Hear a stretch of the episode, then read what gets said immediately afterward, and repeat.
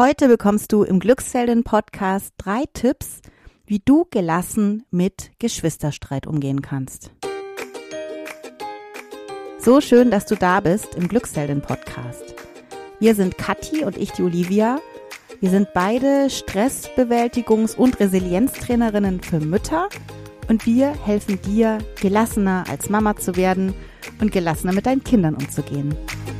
Wir haben ja kürzlich wieder unser kostenfreies Webinar Erfolgsformel für dein starkes Kind angeboten und in dem Rahmen sehr viele Fragen von Hörerinnen bekommen. Und einige der Fragen drehen sich um das Thema Geschwisterstreit. Wie bleibe ich gelassen, wenn sich meine Kinder dauernd streiten? Wie löse ich diesen Geschwisterstreit auf? Und so weiter. Ich habe gerade erst eine E-Mail wieder dazu beantwortet und gebe dir jetzt heute unsere Top 3 Tipps, die Katja und mir geholfen haben und die auch dir helfen können, gelassener mit dem Thema Geschwisterstreit umzugehen. Ja, kennst du schon unser mega E-Book, muss man fast sagen, mit unseren 10 Geheimtipps für mehr Gelassenheit? Das ist wirklich 20 Seiten lang und da haben wir alles reingepackt, was wir so an Geheimtipps ähm, drauf haben und was uns konkret immer jeden Tag hilft. Also hol dir das unbedingt, arbeite das durch. Das ist wie so ein gratis Kurs, der dich ganz praxisorientiert an die Hand nimmt. Kostenfrei und ja, jetzt sofort verfügbar auf glücksheldin.de unter dem Menüpunkt gratis. Und noch ein kleiner Hinweis. Im Sommer jetzt haben wir ein Glückshelden Spezial vorbereitet und zwar beantworten wir deine Frage im Podcast hier. Wir haben schon einige gesammelt, aber sind noch bereit für neue Fragen. Also, wenn dir was schon lange auf der Seele brennt, du eine Frage hast bezüglich deiner Rolle als Mutter oder im Umgang mit deinen Kindern, schreib uns deine Frage an hallo@glücksheldin.de. Wir freuen uns drauf. Und jetzt geht's los mit dem Thema Geschwisterstreit. Ein Punkt ist mir vorab sehr wichtig. Kathi und ich, wir sind ja beide Pädagoginnen. Wir haben, ich habe Erziehungswissenschaften studiert. Wir wissen beide theoretisch viel über das Thema Ehe und Beziehungen mit Kindern. Und trotzdem wissen wir auch oder sind davon überzeugt, dass es keine Pauschaltipps gibt für dich als Mutter. Du bist individuell, deine Kinder sind individuell, eure Familie ist es und auch die Entwicklung deiner Kinder ist individuell. Das heißt, wenn heute vielleicht ein Tipp hilft, kann es sein, dass der morgen nicht mehr hilft und was ganz anderes hilfreich für dich ist. Und uns ist auch ganz wichtig, also wer uns kennt oder sogar bei uns in einem unserer Kurse ist, weiß, dass es uns wichtig ist, dass du als Mama am besten entscheiden kannst, was hilft und was nicht. Und ja, hör nicht so viel immer auf andere und ja, schau also darauf, was andere machen, sondern hör in dich hinein. Du hast eine großartige Intuition und weißt am besten, was jetzt hier von dem, was ich jetzt auch sage, wichtig und richtig für dich ist. Ich gebe dir jetzt meine drei Punkte mit, die mir sehr geholfen haben und auch immer noch helfen und du pickst dir einfach das Richtige für dich heraus. Ja, ich habe drei Kinder wenn du mich kennst, weißt du das schon. Im Moment ist mein jüngster fünf, meine mittlere acht und meine große Tochter zehn Jahre alt. Mich hat das Thema Geschwisterstreit teilweise sehr belastet. Wenn es schon losging, wenn wir gerade am Tisch saßen zum Beispiel und ein Kommentar fiel von meiner Tochter, dann wusste ich schon, was kommt. Und es, ja, nicht selten ist da ein Riesenkonflikt entbrannt zwischen den Kindern. Und dann auch nicht selten zwischen uns Erwachsenen und den Kindern, weil wir irgendwas gesagt haben und so weiter. Das ganze Thema, das lag mir richtig schwer im Magen und ich kann dir sagen, dass ich heute wesentlich gelassener damit umgehe. Es eigentlich immer noch sehr nervig ist, teils, je nachdem, wie gelassen ich gerade bin, wie viel Energie ich habe, aber ich damit im Wesentlichen gelassener umgehen kann. Hier kommen jetzt meine drei Tipps. Der erste Punkt ist Vorsprung durch Wissen. Ich gebe dir jetzt ein paar Informationen zur kindlichen Entwicklung und zum Unterschied auch von Mädchen und Jungen. Es gibt einen Unterschied zwischen Mädchen und Jungen und ich bin jetzt ganz vorsichtig bei dem, was ich sage, weil das ist natürlich nicht pauschal anwendbar. Trotzdem ist es, sag ich mal, relativ oft so, dass Jungen anders sich entwickeln, kognitiv und körperlich und äh, Mädchen gerade bei Streit und Konflikten auch anders reagieren als Jungen. Wenn ich so meinen Fünfjährigen anschaue, dann ist der, dann gibt es ganz offensichtliche Unterschiede. Der ist viel muskulöser als meine Mädchen in dem Alter. Der ist kraftvoller, der schwimmt wie ein Irrer jetzt los und liebt Bewegung. Der möchte raus, der möchte mit, also schon von klein auf Stöcken an Bäume hauen, Steine werfen und so weiter. Meine Töchter, da als ich die zwei Töchter hatte, habe ich mich ganz oft gefragt, warum die anderen Mütter immer raus müssen auf dem Spielplatz, weil die auch sehr zufrieden waren, wenn sie lange gemalt und gebastelt haben. Nicht nur äußerlich, sondern auch vom Sozialverhalten unterscheiden sich Mädchen und Jungen oftmals. Wenn wir jetzt mal an den Geschwisterstreit denken, sind Jungs oftmals anders aggressiv als Mädchen. Also wir unterscheiden da in der Pädagogik ähm, zwischen Aggressionen bei Mädchen und bei Jungen. Und zwar sind Jungen oftmals körperlich direkt aggressiv, Mädchen eher verbal beziehungsweise auch relational. Was heißt das jetzt? Ähm, körperlich oder direkte Gewalt ist eher sowas wie hauen, schlagen, prügeln und verbal aggressives Verhalten sind zum Beispiel mündliche Beschimpfungen, Beleidigungen, dumme Sprüche, Nachrufen oder Drohen. Beide Verhaltensweisen körperlich und verbal aggressives Verhalten bezeichnen wir dann als offenes aggressives Verhalten. Das wir auch mitkriegen als Mütter natürlich. Wenn wir dann uns nochmal anschauen, was oftmals Mädchen auch machen, ist, dass sie zum Beispiel miteinander flüstern, hintereinander, also übereinander sprechen. Kennst du vielleicht, wenn du Mädchen hast? Und das bezeichnen wir dann als sogenannte indirekte bzw. relationale Aggression. Das sind jetzt so die, der, der, der Wissensstand in der Pädagogik. Du findest dieses Wissen auch zusammengefasst in der Studie, die ich dir verlinkt habe. Jetzt ist das Problem natürlich, dass beides nicht toll ist, ja.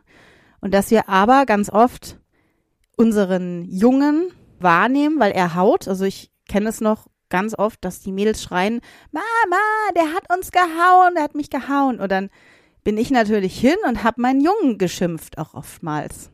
Also dazu tendieren wir dann, weil das das offensichtliche und schmerzvollere ja auch im ersten ähm, Schritt auch schmerzvoller oftmals ist. Und ich habe auch gemerkt, dass in der Gesellschaft, dass die verbale Gewalt akzeptierter ist als die körperliche Gewalt. Also vielleicht einfach als Inspiration für dich nochmal die Erinnerung, das muss nicht bei deinen Kindern so sein, es kann auch genau andersrum sein. Ich möchte eigentlich nur darauf hinweisen, dass beides gewaltvoll ist. Und wir wissen aber auch, also das ist vielleicht auch was, was du gerade merkst, dass es normal ist. Also dass wir dazu tendieren, uns abzugrenzen.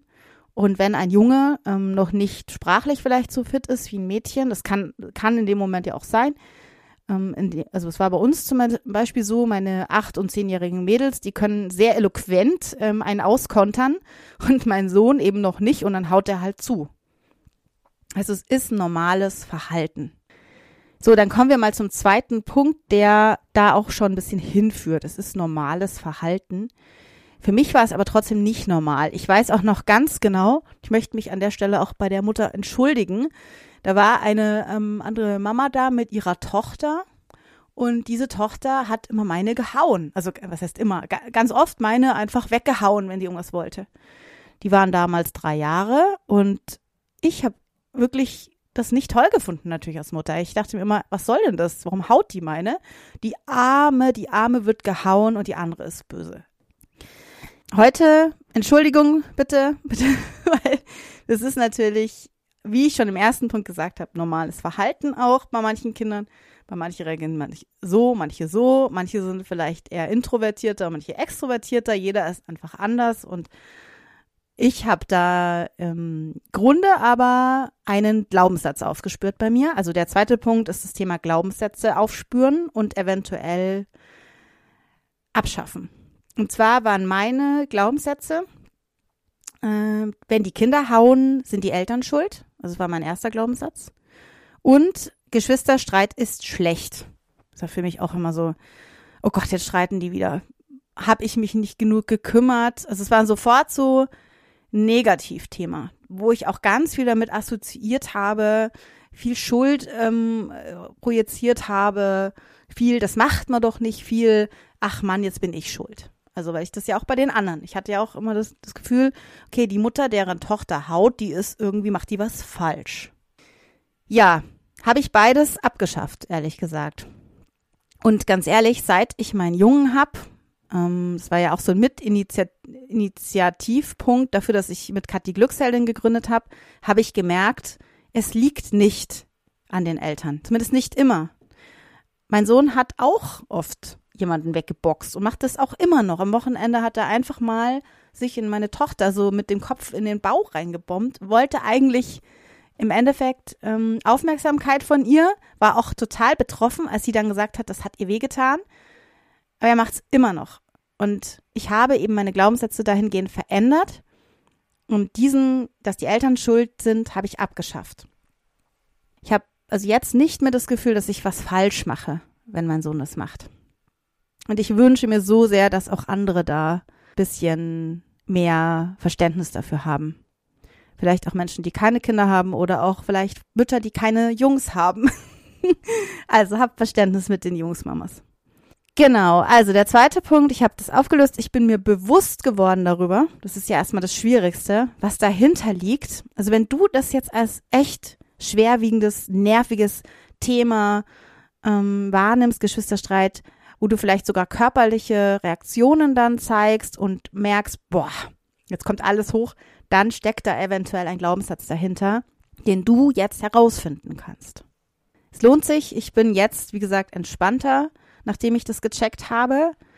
Das heißt jetzt nicht, dass ich darüber hinwegsehe, vielleicht an diesem Punkt erwähnt. Also ich sage jetzt nicht, ach, ist völlig okay, der Haut, ist ja völlig normal und ich bin auch nicht schuld. Nein, aber ich kann den Konflikt dann ähm, mit meinen Kindern entspannter lösen oder kann sie dabei unterstützen, das zu lösen. Vielleicht kannst du, wenn du diesen Glaubenssatz bei dir auch findest, auch dann die Konfliktbewältigung an deine Kinder irgendwann abgeben. Und jetzt sind wir auch schon bei Punkt drei.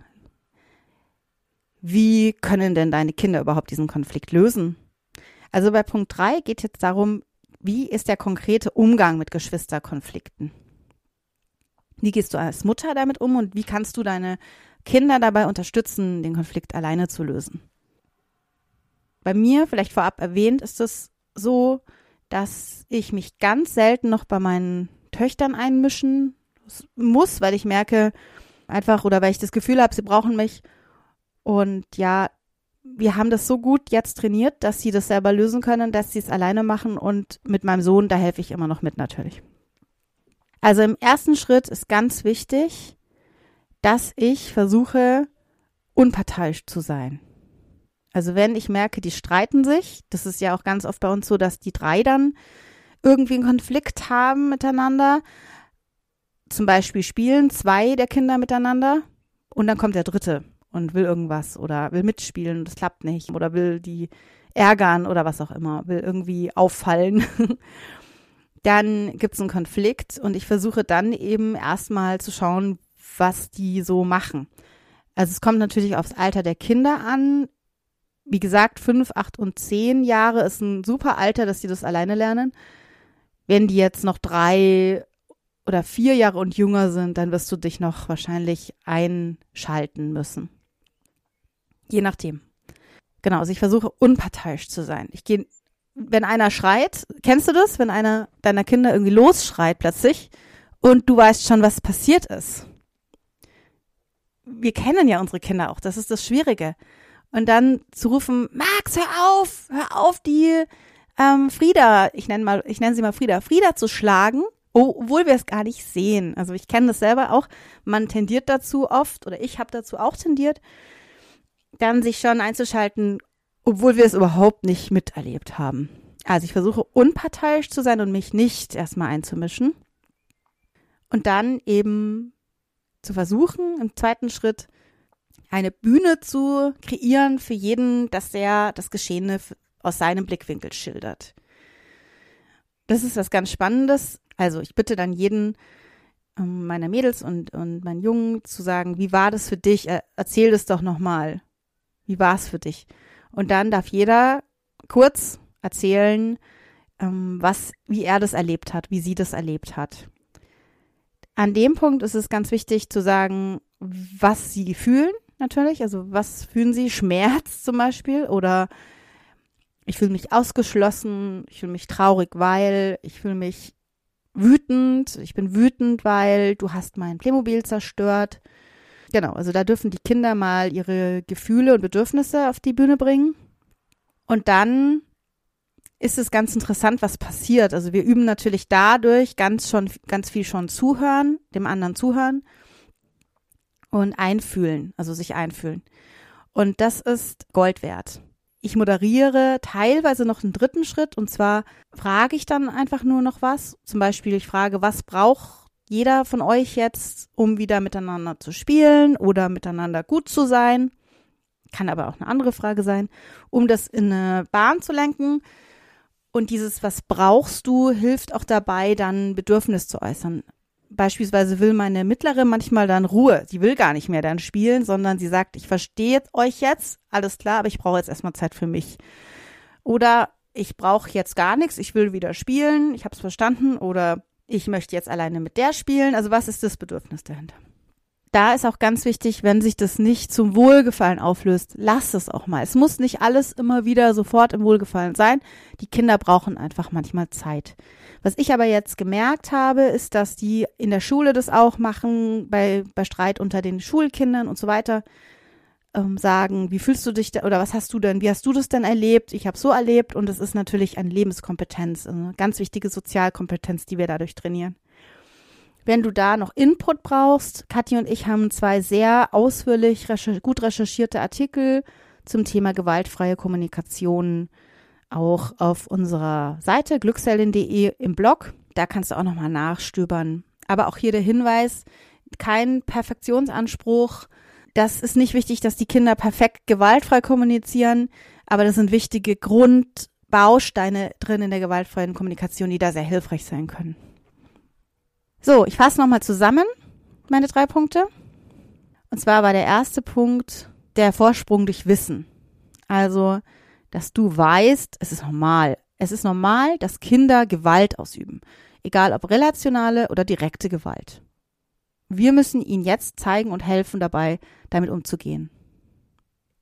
Der zweite Punkt war, finde deine Glaubenssätze oder decke deine Glaubenssätze auf und veränder sie von blockierenden zu hilfreichen Glaubenssätzen. Und der dritte Punkt ist der konkrete Umgang mit Geschwisterkonflikten. Und da ist das Fazit, hilf deinen Kindern, es selber zu tun. Also das Montessori-Prinzip im Endeffekt.